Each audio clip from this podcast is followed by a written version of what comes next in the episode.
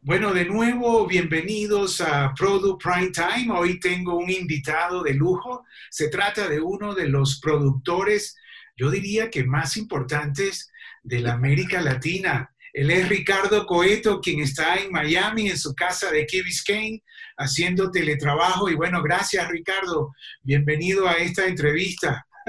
Muchas gracias, Tocayo. ¿Cómo estamos?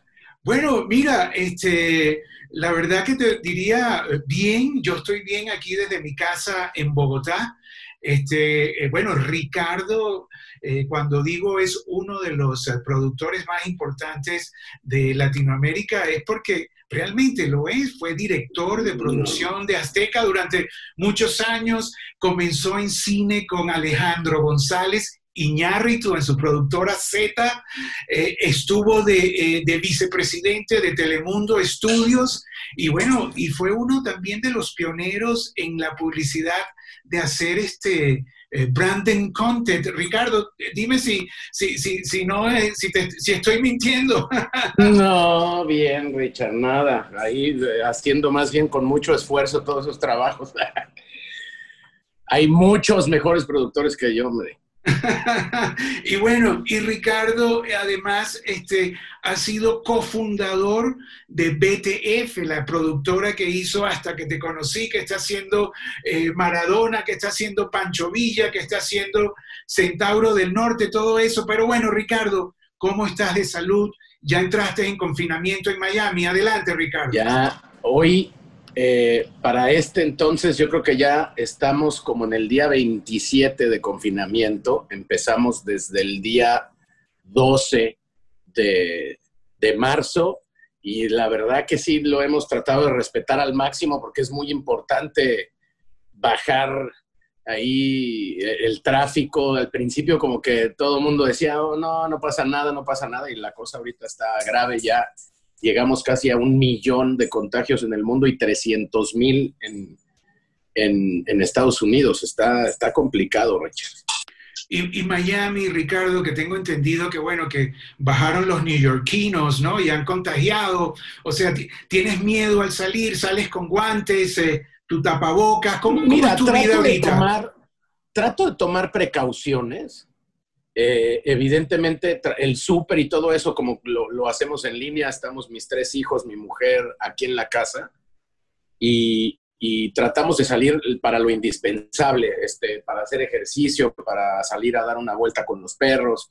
Eh, la verdad, lo, lo, más indispensable posible, porque sí, evidentemente, entre más tráfico haya en un lugar, pues es más fácil que, que puedas estar expuesto al virus. Hay todavía cosas ahí que no se saben, que si tienes que estar a seis pies, que si tienes que estar a doce, que si dura no sé cuántas horas en el cartón, que si dura no sé cuántos días en el... La información, la verdad es que es, complicado poder informarse, sobre todo si uno se informa en los lugares equivocados, ¿no? Si le andas haciendo caso al WhatsApp, te mueres. Ya estaríamos muertos todos. está de locos. Ahora, Ricardo, Key Biscayne, donde estás, es, una isla tranquila, ¿no? Digo yo, o sea, eh, hay algún contagiado. Pero hay ya al día de hoy, según el reporte de la villa, fue, creo que el contagio número 20 ya adentro de la isla. Porque claro, hay mucha gente que viaja. En Miami, creo que una de las ventajas que tenemos como ciudad es que eh, el promedio de edad, casi el 53% del condado de Dade, eh, son menores de 37 años, lo cual, a diferencia, por ejemplo, de España o Italia, en donde el, virus ha afectado muchísimo, que, que, el promedio de edad es arriba de 60 años, creo que aquí eso va a beneficiar en alguna manera, pero en otra es pura clase trabajadora, es gente que trabaja en, con el turismo, en los bares, en los restaurantes, en los hoteles, entonces también eso creo que pues, apenas iremos a, está previsto que el pico grande vaya a ser para mediados de mayo, eh, entre, entre la segunda semana, bueno, o sea, el pico eh, que empiecen más exponenciales entre la segunda semana de abril y la segunda semana de mayo, para que ojalá y para la primera semana de junio las cosas estén tranquilas y se pueda romper el, la, obligación de estar en casa. Apenas en el condado de Dade, el gobernador puso a toda la Florida con la orden de estar en casa hace tres días. Y nada, a ver qué, qué pasa. Estoy tal vez un poco más preocupado por México en el sentido de, de que no sé qué, qué, pueda pasar, aunque también la ruralidad de México creo que va a jugar a favor en el sentido de que hay muchos lugares, es un país muy grande y que no hay tanto tráfico, pero, pero la verdad, preocupado por los servicios de salud, por, por la comunicación que no ha sido a lo mejor la, la mejor en, en, en algunos sentidos, han reaccionado unos gobernadores primero, se está politizando demasiado y creo que es lo peor que puede pasar ahorita. Ahora, bueno, debo, debo de decir, quien no se ha dado cuenta, eh, Ricardo es eh, chilango de México, ¿no? Del DF.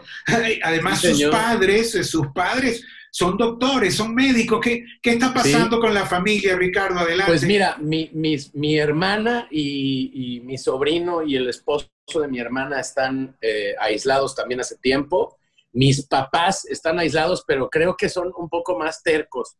Sobre todo mi papá. Yo todavía hablé con mi papá el domingo y le dije, oye, cuídense, no hagan... No, si yo nada más voy a ir al súper, al mercado, tengo que hacer... Te digo, ¿cómo? Si lo que no tienes es, no te tienes que mover.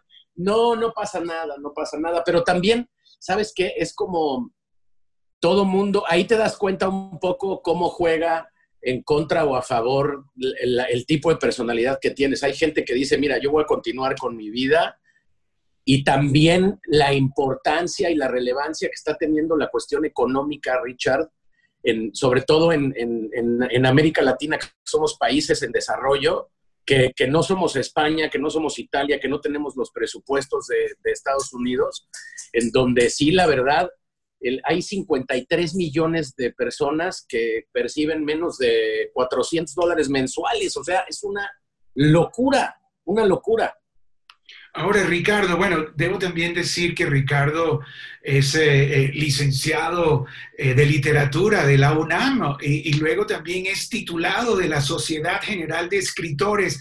Ricardo, tú como escritor, literato, ¿qué, ¿qué, qué, va a pasar después? Dicen que las historias van a cambiar, o sea, ustedes que están en plena producción de historias antes del coronavirus, coronavirus, perdón, ¿cómo, ¿Qué, va a pasar, Ricardo, en tu opinión? Pues mira, yo creo que es muy difícil tener una, nadie tiene una vara mágica ni saliva en el dedo para saber para dónde va el aire. O sea, yo creo que más allá de, de qué va a haber en cuanto a los contenidos, creo que nos va a permitir, ojalá, curar de manera distinta, revisar de manera distinta el trabajo que ya teníamos eh, eh, en progreso para volver a revisar, para volver a leer, porque también creo que esta vorágine que entramos de maquila, de contenido, también de pronto, eh, no, no, sé, sí creo que la gente vaya a, a, tomar distinto y que evidentemente algo emocionalmente va a cambiar, pero también por desgracia creo, y lo tengo que decir, que la gente, que somos animales de memoria de corto plazo y que muy rápido se nos va a olvidar esto en cuanto la máquina se eche a andar, otra vez vamos a estar metidos en eso. Ojalá y no, y ojalá aprendamos y empecemos a, a respetar y a ver lo frágiles que somos como, como humanidad y darnos cuenta que, que sí tenemos cosas que cambiar. O sea, a mí me impresionó, por ejemplo, la espiritualidad, la, la, toda la compaginación que hay en cuanto a las ideologías. La, y yo digo, puta, qué padre, está buenísimo. Pero Richard, te aseguro que en cuanto vuelvan a aprender esto, se les olvida, eso es lo preocupante. Ricardo, y bueno, y, y, y, hablando un poco de industria, tuviste que eh, parar las producciones, están haciendo teletrabajo, ¿qué están haciendo, sí. Ricardo? Pues mira, estamos aprendiendo a trabajar desde la casa, es algo que nosotros no hacíamos. Eh, a lo mejor hay áreas que estaban un poco más acostumbradas a eso, sobre todo los escritores, la gente de escritura.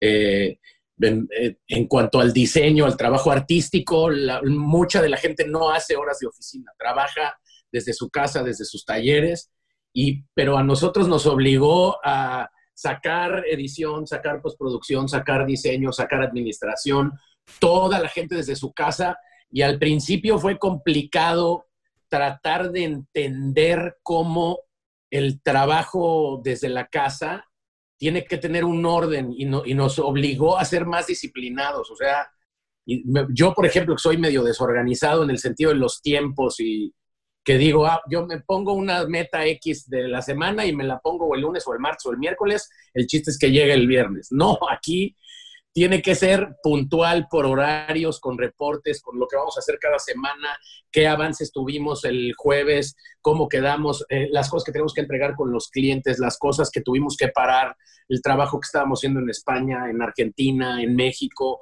Es mucha la gente, pero afortunadamente, y eso sí lo tengo que decir, estamos contentos porque tenemos un equipo que se puso la camisa y que le está entrando con tuvo y con todo, y creo que al contrario vamos a salir, ojalá, más fuertes de esto, tratando de entender cómo va a ser nuestra industria y nuestro mercado después de esto, porque de verdad dudo que alguien lo sepa, no, no lo sé.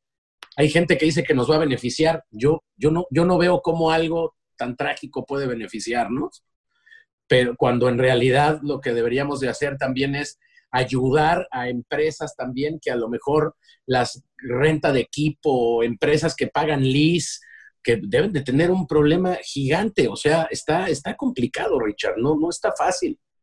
Bueno, debo también decir eh, eh, que eh, Ricardo Coeto, es cofundador de BTF, ya lo dije, pero BTF quiere decir Beyond the Future, o sea, más allá del futuro.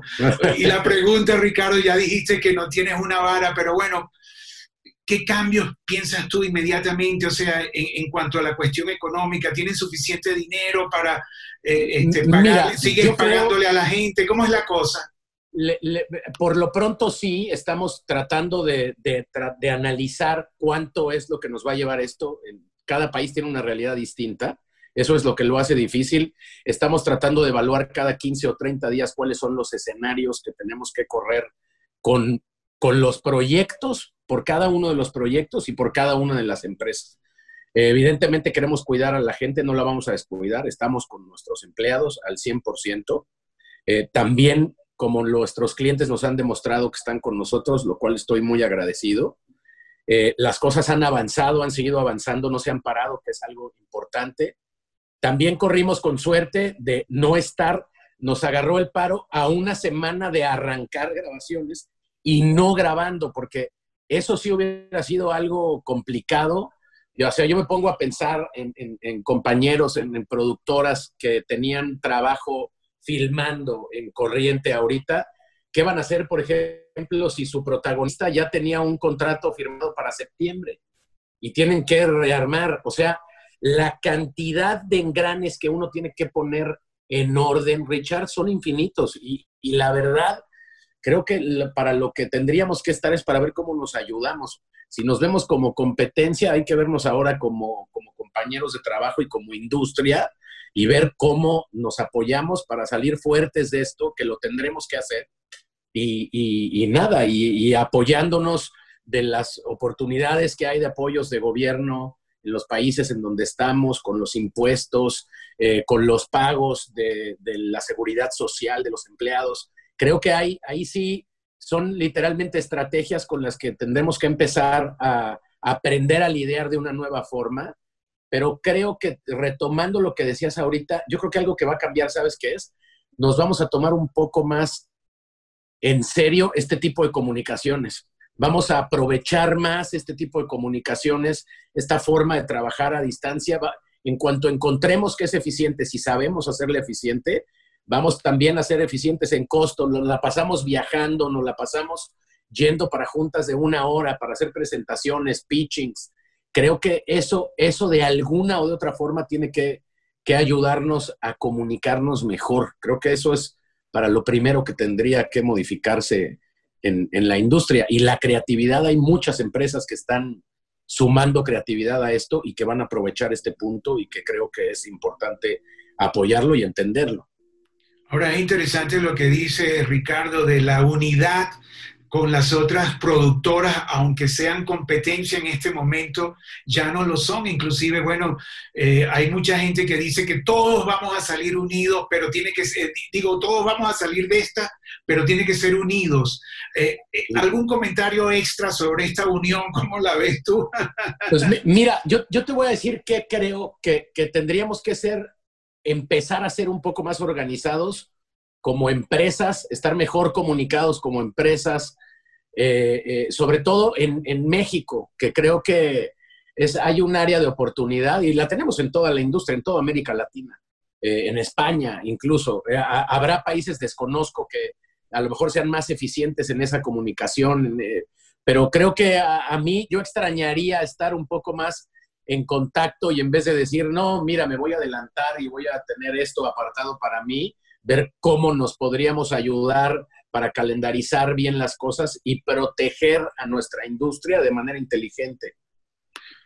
Ah, debo decir también que Ricardo es un gran fotógrafo, Ricardo, pero la pregunta es, ¿estás tomando fotografía ¿Estás, eh, o, estás en, plena pandemia confinado?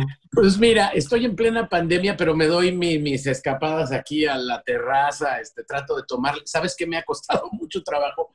Para que veas lo mal fotógrafo que soy. Tomarle fotos a la luna es dificilísimo he probado filtros de, densidad neutra, he probado tiempo de expo, todo, y me, siempre está complicado. Se mueve mucho, brilla mucho, está difícil. Bueno, debo decir, también que, debo decir también que Ricardo se mueve como un equipo de, lentes, de cámaras, unos teleobjetivos eh, grandes, ¿no? De 500, el 800, Ricardo. no, era un, era tengo ese fijo que es 600 y un, el que más uso es el 100-400, ese es el, que, el de batalla. ¿Y, y, tu socio, cómo está Paco Cordero, eh, Uri? Muy bien. Muy bien, estamos muy comunicados, estamos muy bien, estamos mejor que nunca, eh, reinventando un poco nuestra oficina, eh, de nuestras oficinas locales, Argentina, España. Eh, estamos tratando de, de, formalizar y de ver de qué manera podemos ser más eficientes para poder ofrecer algo también sólido para nuestros clientes y que tengan la seguridad y que se sientan seguros de trabajar con nosotros con lo que hemos hecho y de que nos vamos a morir en la raya intentando hacer algo bueno. Creo que estamos en un buen momento para nuestra industria, eso es verdad. bueno, interesante, ¿no? Un buen momento de, reflexión, de reflexión. yo, yo, yo justo lo veo de otra forma, estamos en un buen momento porque creo que estamos por vivir, ah, si hay ahorita un boom de necesidad de contenido mexicano, de habla hispana, de tal, eso no va a parar, pero creo que estamos en un buen momento porque es un buen momento para reflexionar qué contenidos son los que queremos llevar a esas plataformas y cómo ellos van a estar dispuestos junto con nosotros a llevar eso. Yo te pongo un ejemplo, algo que estaba hablando con mis hijos que ven la tele o aquí. Hay muy pocas cosas que ver en familia, Richard. La mayoría de los contenidos que ves no los puedes ver con tus hijos. Ah. Yo estoy encerrado con tres menores y hay muy pocas cosas que puedo ver con ellos, películas sobre todo. Puedo ver, pero series o tal. Y digo, puta, hemos como perdido un poco esa, eh, no lo sé, también no teníamos tiempo contenido de familiar, con familia todo el tiempo, exactamente. Pero creo que esas son las oportunidades que creo que tenemos que aprovechar y de ver cómo hay áreas de oportunidad ahí. Bueno, bueno, Ricardo, la verdad que no te quito más tiempo, la verdad, gracias por compartir con nosotros eh, filosóficamente esta reflexión. ¿Tú crees que la humanidad, después de este, de que se le movió el árbol, la mata, como dicen, va a cambiar o tú dices que todo eso se va a olvidar rápidamente? Mira, a mí me encantaría decir que sí, y te voy a decir que es lo que más me gustaría, que me cerraran la boca y que sí, y que cambiáramos todos, me incluyo, porque todos tenemos cosas que cambiar pero también creo que, hemos construido un mundo que tiene necesidades de, economía y de consumo que difícilmente 90 días van a cambiar. Yo creo que este proceso ojalá y nos invite a cambiar realmente porque esto, este cambio tendría que llevar años. Y, y, ojalá y nuestros hijos nos pongan el ejemplo. Mi papá decía hace mucho que cuando decía, alguno de mis amigos decía, no, yo no voy a tener hijos porque el mundo está horrible. Y mi papá se volteó y me dijo, bueno, tú tenlos para que tus hijos lo hagan mejor. ojalá, ojalá que así sea. Ricardo, ya tienes, ya, creo que ya tienes como cinco o seis años ya en Miami. Tengo cuatro. Cuatro, cuatro añitos, sí. Y, bueno, lamentamos ¿no? que, que, eh, que estés viviendo eso allí, pero bueno, de repente ha sido mejor vivirlo aquí que en México, o, igual. No, pues no lo sé, yo creo que, yo creo que igual me, duele no estar con mi familia cerca, igual a mi mujer, a mis hijos no estar con sus abuelos. Eh, es también complicado, también a veces uno está aquí solo.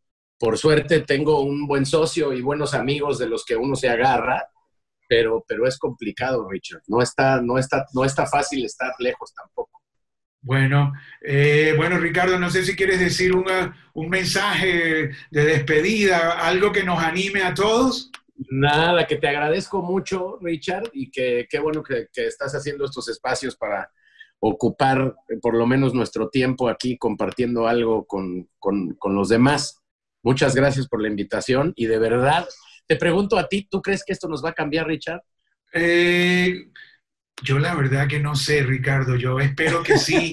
Yo espero que sí, porque bueno, hay, hay mucho, o sea, eh, ahí en Estados Unidos en estos momentos hay muchos muertos, ¿no? Y, la muerte, la verdad, alguien me decía, mira, o sea, pronto vamos a alcanzar los muertos de Vietnam, después los de Afganistán, después los de Irak. 300 mil contagiados. He visto y casi, casi 10 mil muertos.